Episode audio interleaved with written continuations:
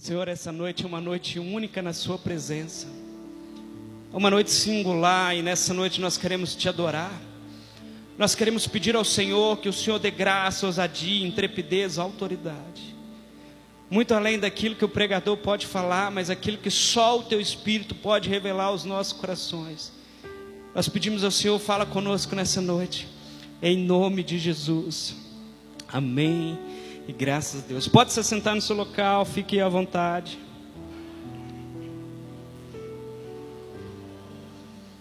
Aleluia. Quem me conhece sabe que eu gosto muito de história.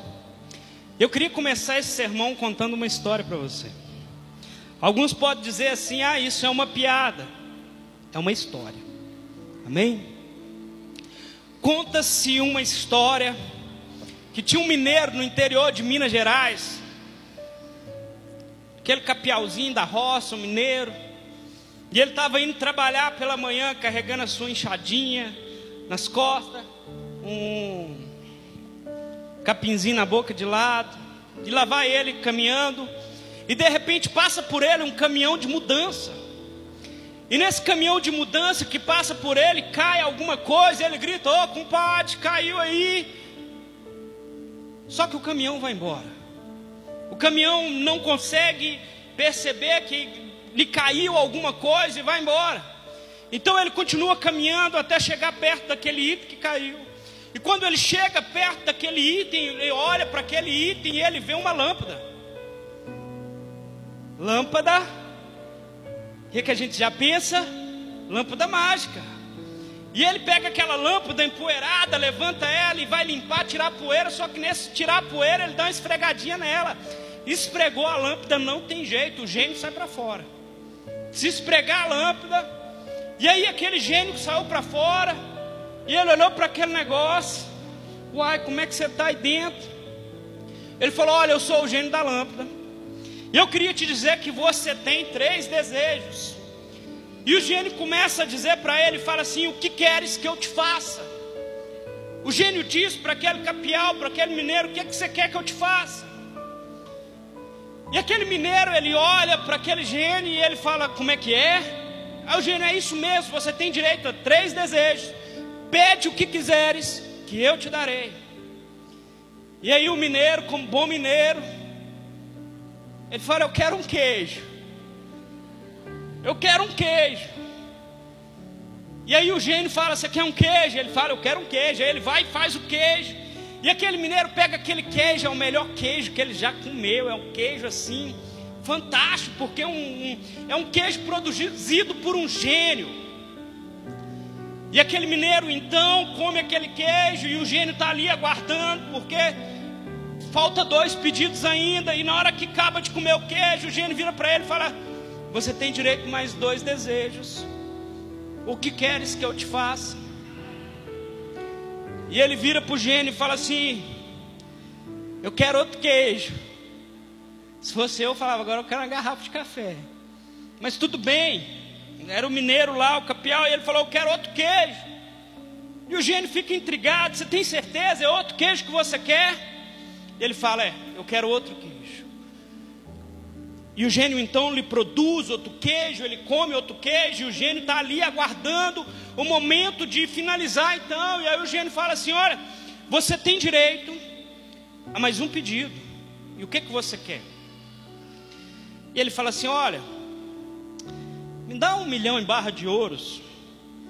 E aí o gênio concebe o desejo dele. E aí o gênio, antes de entrar na lâmpada, de voltar, e fala assim: olha eu preciso perguntar, sou, fiquei incomodado, sou. O gênio também era meio mineirão, sabe? Eu preciso perguntar, fiquei incomodado. Por que, que você pediu dois queijos, depois você pediu um milhão? Eu falei, oh, na verdade, eu, o terceiro pedido eu ia pedir outro queijo. Mas eu fiquei com vergonha. Então eu pedi um milhão. Moral da história. O que queres que eu te faça? Será que se o Senhor se apresentasse para nós nessa noite e perguntasse para nós o que queres que eu te faça, será que nós saberíamos o que, que esperamos da parte do Senhor? Será que o nosso desejo seria movido por uma necessidade ou por um propósito? Abra comigo sua Bíblia em 1 Reis, o capítulo é 3, a partir do verso 3. 1 Reis 3, 3.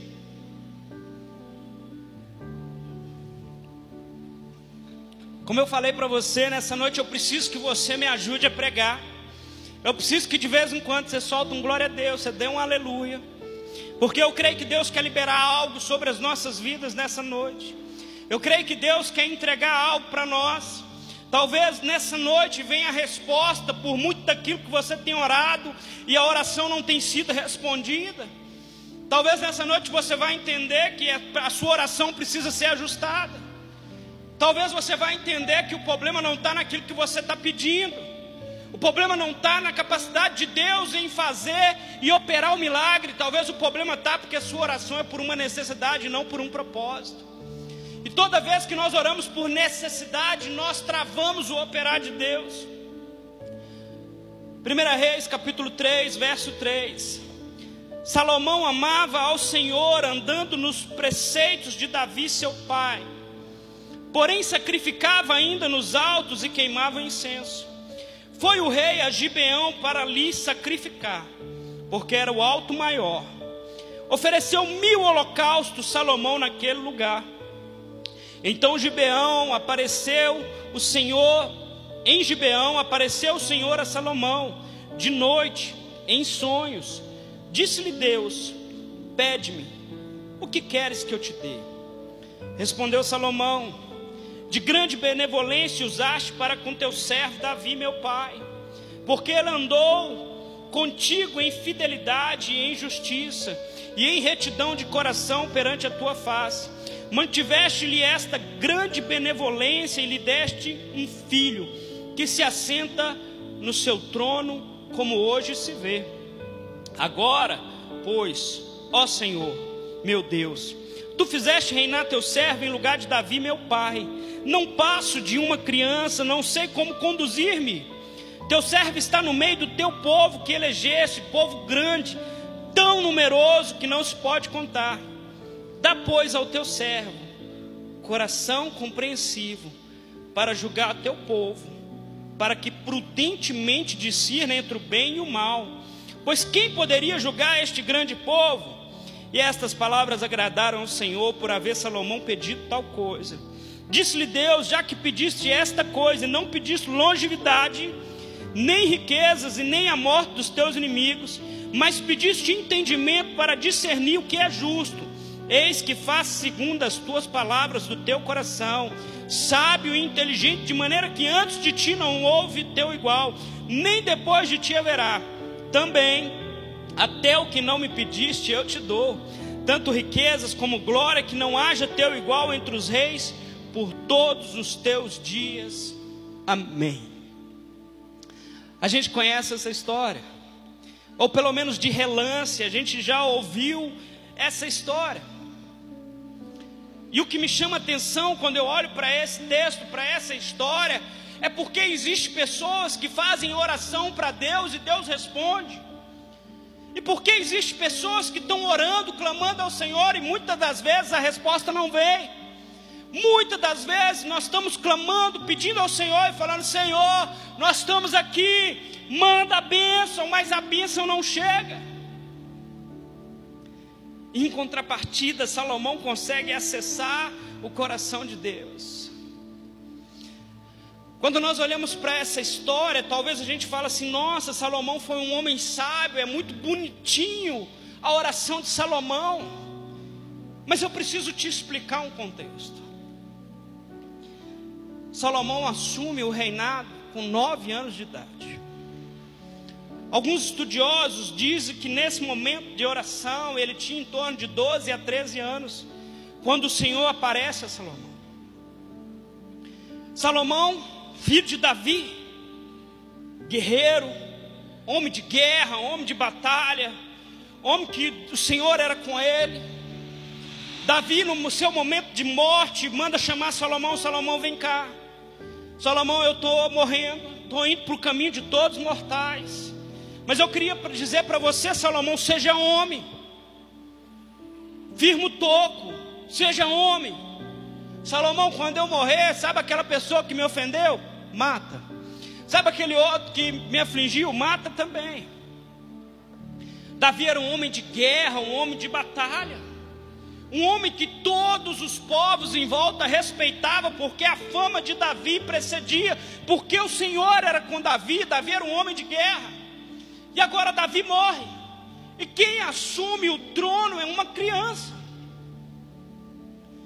Quando o Senhor aparece para Salomão, talvez você fale assim: nossa, muito legal, Salomão pediu sabedoria. Mas Salomão se move por um propósito, não por um interesse ou por uma necessidade.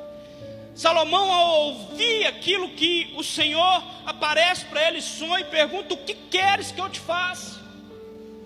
E o Senhor mesmo lá na frente responde: Olha, já que pediste esta coisa e não longevidade, Talvez naquele momento Salomão poderia pensar: olha, os inimigos vão vir contra mim.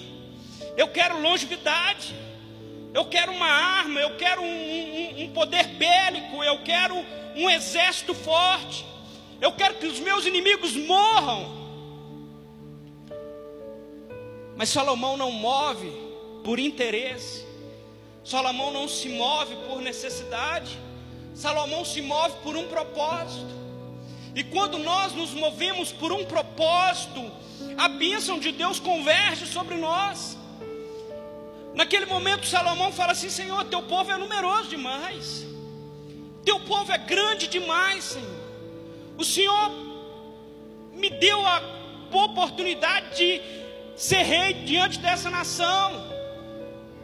Mas, Senhor, eu preciso da Sua capacidade, eu preciso da sabedoria para o Senhor. E o texto diz que aquilo alegrou o coração de Deus. Salomão não pede para si, mas ele pede para o coletivo. Ele pede por um propósito maior, ele pede para que outras pessoas fossem abençoadas. Ele fala assim: Senhor, eu preciso governar esse povo. É gente demais. E se o Senhor não me der sabedoria, como que eu vou governar esse povo? Talvez as nossas orações não tenham sido respondidas porque nós temos nos movido por interesse. Talvez nós temos nos movido por necessidade. Esquecemos de nos mover por um propósito. Esquecemos que a nossa oração precisa ser baseada num propósito maior do Senhor. Eu vejo muitas pessoas falando assim: Deus, eu estou orando, pastor, eu estou orando, porque eu quero um namorado, eu quero uma namorada, eu quero um marido, eu quero uma esposa. Ei, o compromisso de Deus é com família, com propósito. Um namorado, um marido, você está orando pelo seu interesse. Agora, quando você muda a sua oração, fala: Deus, eu quero uma família, eu oro por uma família, eu oro por um propósito, eu oro por algo que está além de mim, algo que vai ser um legado, uma geração. E nessa noite eu quero trazer para você resposta. Porque talvez a sua oração não tenha sido respondida. E no final dessa pregação nós vamos orar. Nós vamos orar com o entendimento que Deus vai responder às nossas orações, com o entendimento que a gente entendeu. Talvez a nossa oração precisa ser ajustada. Talvez nós estamos orando baseado nos nossos interesses. Talvez nós estamos orando baseado naquilo que nós queremos. Gente, como é comum orarmos por necessidade. E sabe por que, que nós oramos por necessidade? Porque nós esquecemos da palavra de Deus. Buscai o reino do céu e sua justiça, e todas as outras coisas lhe serão acrescentadas. Buscai o reino do céu em primeiro lugar. Buscai o reino do céu em primeiro lugar e todas as outras coisas lhe serão acrescentadas. Mas nós queremos inverter a ordem. Nós queremos fazer o que Deus faria e depois queremos que a parte que era de Deus fazer nós estamos fazendo. E aquilo que era para Deus fazer nós não permitimos porque nós estamos querendo fazer. Deus virou e falou: "Filho, busca só minha presença, o resto eu acrescento" busca aqui a minha face, o resto eu coloco, eu acrescento sobre a sua vida. Mas a gente acha que Deus não tem condição ou capacidade de cumprir as promessas. Nós achamos que talvez porventura Deus possa vir a mentir. que as promessas de Deus que Deus prometeu para nós não vão se cumprir. E aí, quando nós não acreditamos nas promessas, nós nos movemos por necessidade, nós nos movemos por interesse, nós nos movemos em busca do nosso trabalho, em busca de ganhar dinheiro, em busca de todas as outras coisas, e Deus fica para escanteio. Pastor, você está falando que é errado trabalhar? Não. Eu estou querendo dizer qual é o local que Deus tem ocupado na sua vida, Ele é o primeiro. Porque se Deus for o primeiro, todas as outras coisas lhe serão acrescentadas. Só que talvez seu trabalho tenha tomado conta da sua vida e tenha te governado. Tem pedido você, talvez, de acordar mais cedo, de orar a Bíblia, de ler a palavra, de buscar a face do Senhor. Talvez estamos nos movendo de acordo com a necessidade, entramos num círculo vicioso, num ativismo daquilo que o mundo tem pregado, e permitimos que isso entre em nós, e depois nós estamos assim: Senhor, nós queremos que o Senhor nos abençoe. Senhor, eu tenho orado, mas a bênção do Senhor não chega, porque a nossa oração tem sido por uma necessidade, não por um propósito. Quando nós olhamos para a história de Ana e Penina, a Bíblia fala que aquela mulher subia já há 20 anos no templo e ela clamava a Deus por um filho. E ela falava: Olha, eu tenho sido humilhada. E a oração dela era movida por uma necessidade. Porque se ela não gerasse, se ela não produzisse um filho naquele tempo, ela não era bem vista. E a oração dela era por uma necessidade. Ela fala: Senhor, eu quero um filho. E 20 anos o Senhor falando não para ela. Quanto tempo Deus tem dito não para as suas orações? Há quanto tempo Deus tem falado não, não é o tempo, aguarde. Ou quantas vezes Deus está querendo dizer para você, filho, regula sua oração, você está orando errado. Você está orando baseado no seu interesse, na sua necessidade. Até que um dia, Ana muda a oração dela.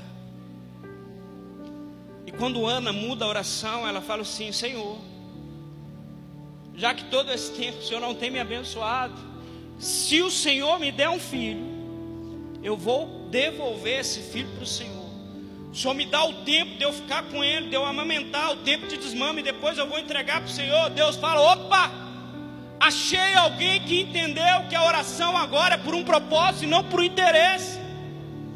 Achei alguém que agora entendeu que o reino precisa ser beneficiado. Achei alguém que entendeu que está além da sua necessidade.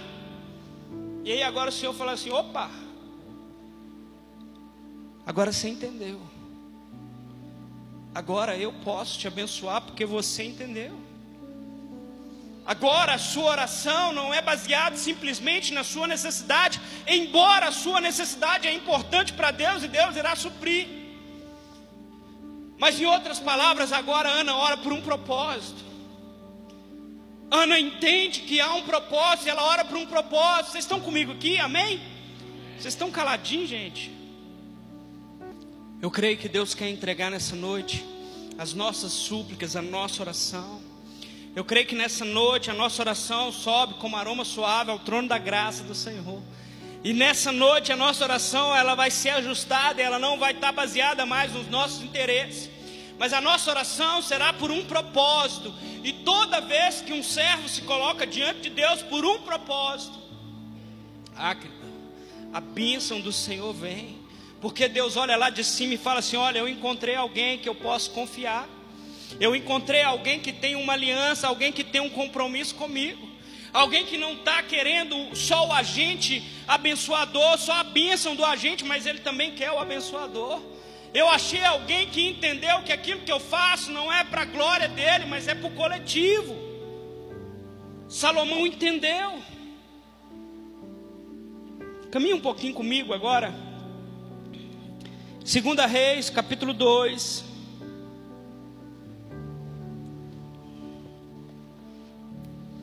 Segunda Reis, capítulo 2, versículo 9.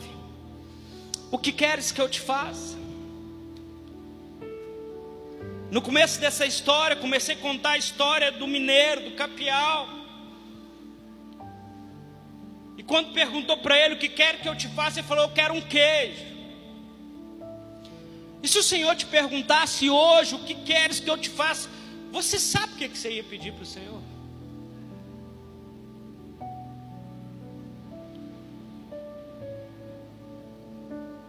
Sabe qual que tem sido muitas das vezes o nosso problema? Que a gente olha para Deus como um agente abençoador, não alguém para se relacionar. Será que se houvesse uma fila, eu gosto muito disso. Se houvesse uma fila e falasse assim, ó, vamos fazer uma fila, que cada um de vocês vai ter dois minutinhos, cinco minutinhos para sentar com Jesus, e você vai falar com Jesus por cinco minutos. Será que você ia pegar um papel e caneta e você ia anotar tudo que você quer falar para Deus, para que você não se esquecesse de tudo que você tem para pedir? Ou será que você ia colocar-se diante de Deus com papel e caneta em branco para escutar tudo que Ele tem a dizer e não esquecer nada? A gente quer nos colocar diante do Senhor com escrito, com tudo que a gente quer, como se fosse alguém que só tenha o compromisso, a responsabilidade de ser um agente abençoador e não um ser relacional. A igreja precisa entender que o que o Senhor quer é relacionamento.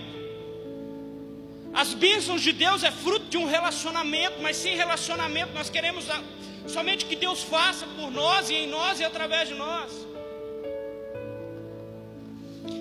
A gente vê a nossa oração, e a nossa oração muitas das vezes, quando chega na igreja, quando está no louvor, quando está no momento de avivamento, as nossas orações têm sido: Senhor, eu quero ser cheio do Espírito Santo.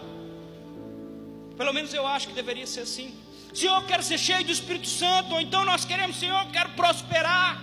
Eu quero que a minha empresa cresça. Eu quero ganhar dinheiro.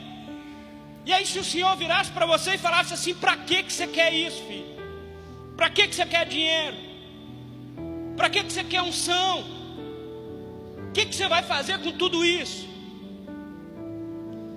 Será que nós iríamos falar, Senhor, porque tem gente sofrendo demais nesse bairro? Porque tem pessoas morrendo nesse bairro que não conhecem Cristo Jesus. E eu preciso que o Senhor me dê unção. Unção significa ser revestido de autoridade. Eu preciso que o Senhor me dê autoridade para que eu possa anunciar as boas novas do Evangelho.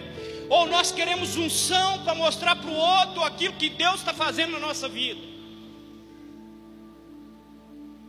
Queremos prosperar, Senhor, eu quero prosperar, mas você quer prosperar para ser um agente abençoador da obra, ou você quer prosperar para mostrar para os outros que você venceu na vida?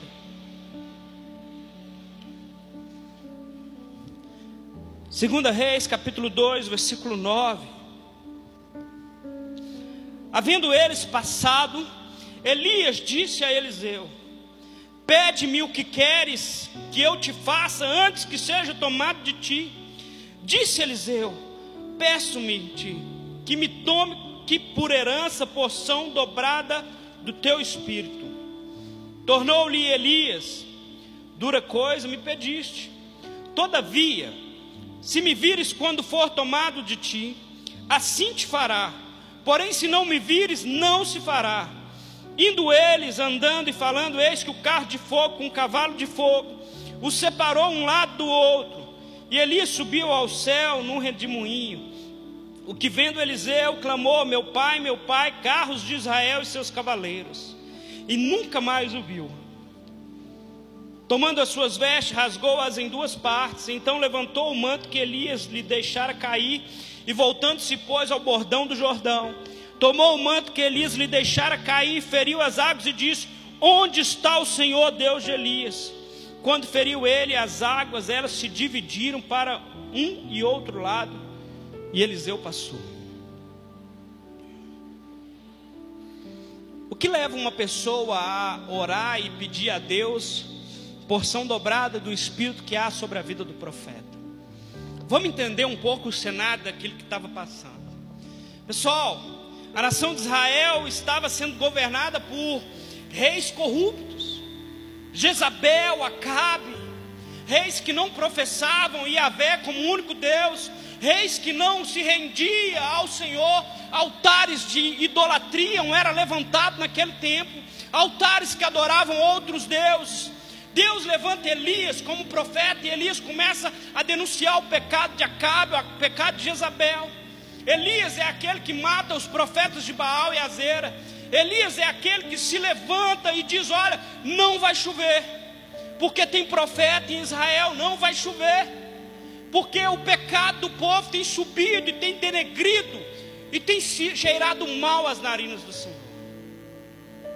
Elias é aquele também que quando Acabe manda os guardas ir ter com ele, sobe no monte, ele fala: manda fogo, e o fogo consumia. Até que em determinado momento chega alguém para Elias e fala: Elias, eu sou pai de família, dá um desconto, vamos conversar, vamos dialogar.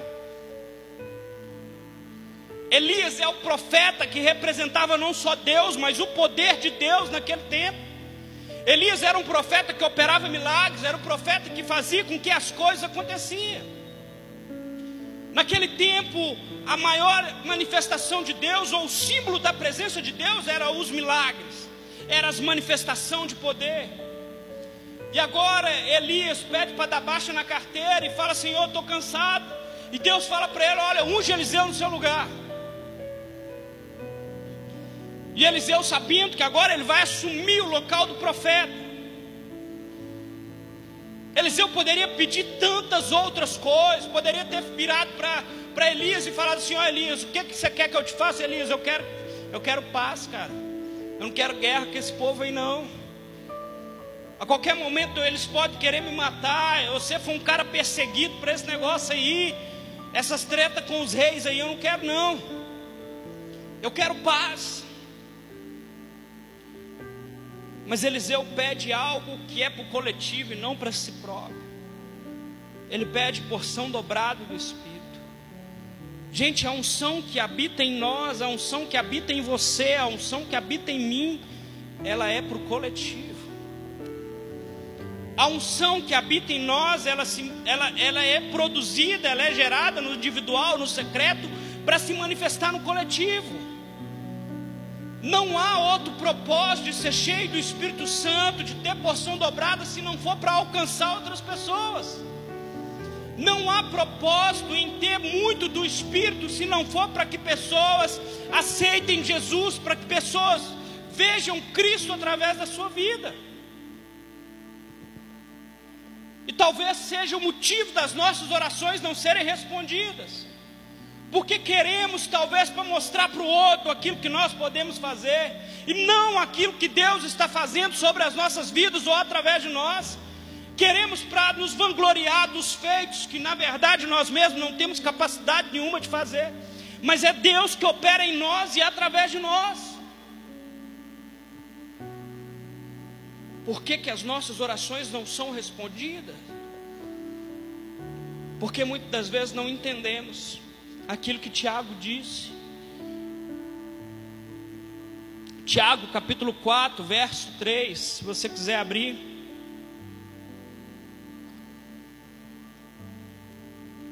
Livro de Tiago, capítulo 4, verso 3. Pedes e não recebes, porque pedes mal, para gastardes em vossos prazeres ou em vossos deleites. Tiago capítulo 4, verso 3: Pedes e não recebe, porque pedes maus, para gastares em vosso deleite. Gente, estou falando e estou ouvindo. Por que, que as nossas orações não têm sido respondidas? A gente precisa ajustar o foco das nossas orações. Precisamos ajustar o foco do nosso propósito para que as nossas orações não seja simplesmente baseada nos nossos interesses, mas que as nossas orações sejam por um propósito. Se o Senhor te perguntasse hoje o que queres que eu te faça, você sabe o que você diria para o Senhor? Talvez no primeiro momento que eu perguntei, você pensou uma coisa, agora você já refletiu um pouco melhor. E talvez agora você já pensou outra coisa. A questão é o que queres que eu te faça? Porque nós estamos o tempo todo aguardando de Deus essa pergunta. Quem não queria ouvir o Senhor se apresentando para cada um de nós, falamos: E aí, filhão, o que, é que você quer que eu te faça? Dalberto, o que, é que você quer que eu te faça? Rogerinho, o que, é que você quer que eu te faça?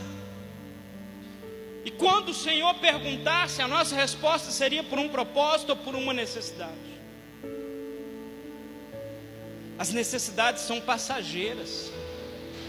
Aquilo que talvez é necessidade nesse momento, pode ser que semana que vem não é. Pode ser que mês que vem não é. Mas os propósitos têm um peso de glória, o propósito tem um peso que está além de nós, o propósito tem algo que vai além de nós, é algo que nós fazemos em prol do reino, em prol de Cristo. Deus quer ajustar a nossa oração nessa noite para que Ele possa derramar sobre as nossas vidas, para que Ele possa fazer sobre as nossas vidas, para que Ele possa derramar, para que nessa noite o Senhor perguntando para nós o que queres que eu te faça, nós temos resposta. E a resposta que nós damos a Deus move o Senhor. O que faz o Senhor se mover é a nossa resposta, baseada no propósito ou no interesse, baseado nas nossas necessidades.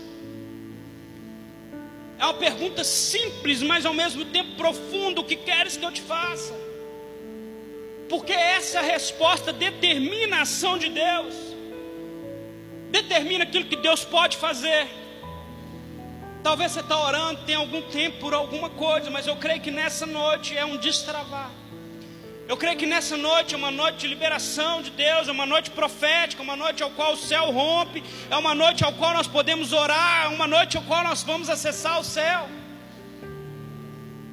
Nós tivemos aqui, há um tempo atrás, uma noite de céu aberto.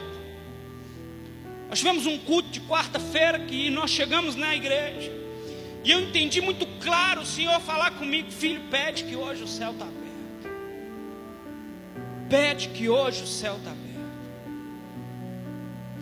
Eu lembro que foi uma noite sensacional, profética, uma noite ao qual nós oramos e clamamos ao Senhor. E desde a semana passada, Deus tem me incomodado com essa palavra. Deus tem trago no meu coração o que queres que eu te faça. Eu falei, Senhor, é para compartilhar com a igreja. Senhor, é para falar para a igreja. O Senhor é ministro para a igreja, mas explica para eles primeiro. Porque quando o Senhor pergunta o que queres que eu te faça, você tem a oportunidade de se colocar diante do Senhor e pedir de acordo um propósito, não um interesse. Porque quando nós acessamos o mundo espiritual, a nossa oração, a nossa vontade, os nossos desejos precisam estar alinhados com aquilo que Deus quer fazer. Salomão, ele quando pede ao Senhor, ele pede com, com entendimento daquilo que Deus está fazendo. Ele pede com entendimento que vai muito além. Eu li aqui no começo o texto de Lucas 11, 9, por isso lhe digo: peçam e lhes será dado busquem e encontrarão. Batam e a porta lhes será aberta, pois todo que pede recebe, o que busca encontra, e aquele que bate a porta será aberta. O que queres que eu te faça? Jesus perguntou essa mesma pergunta para o cego Bartimeu.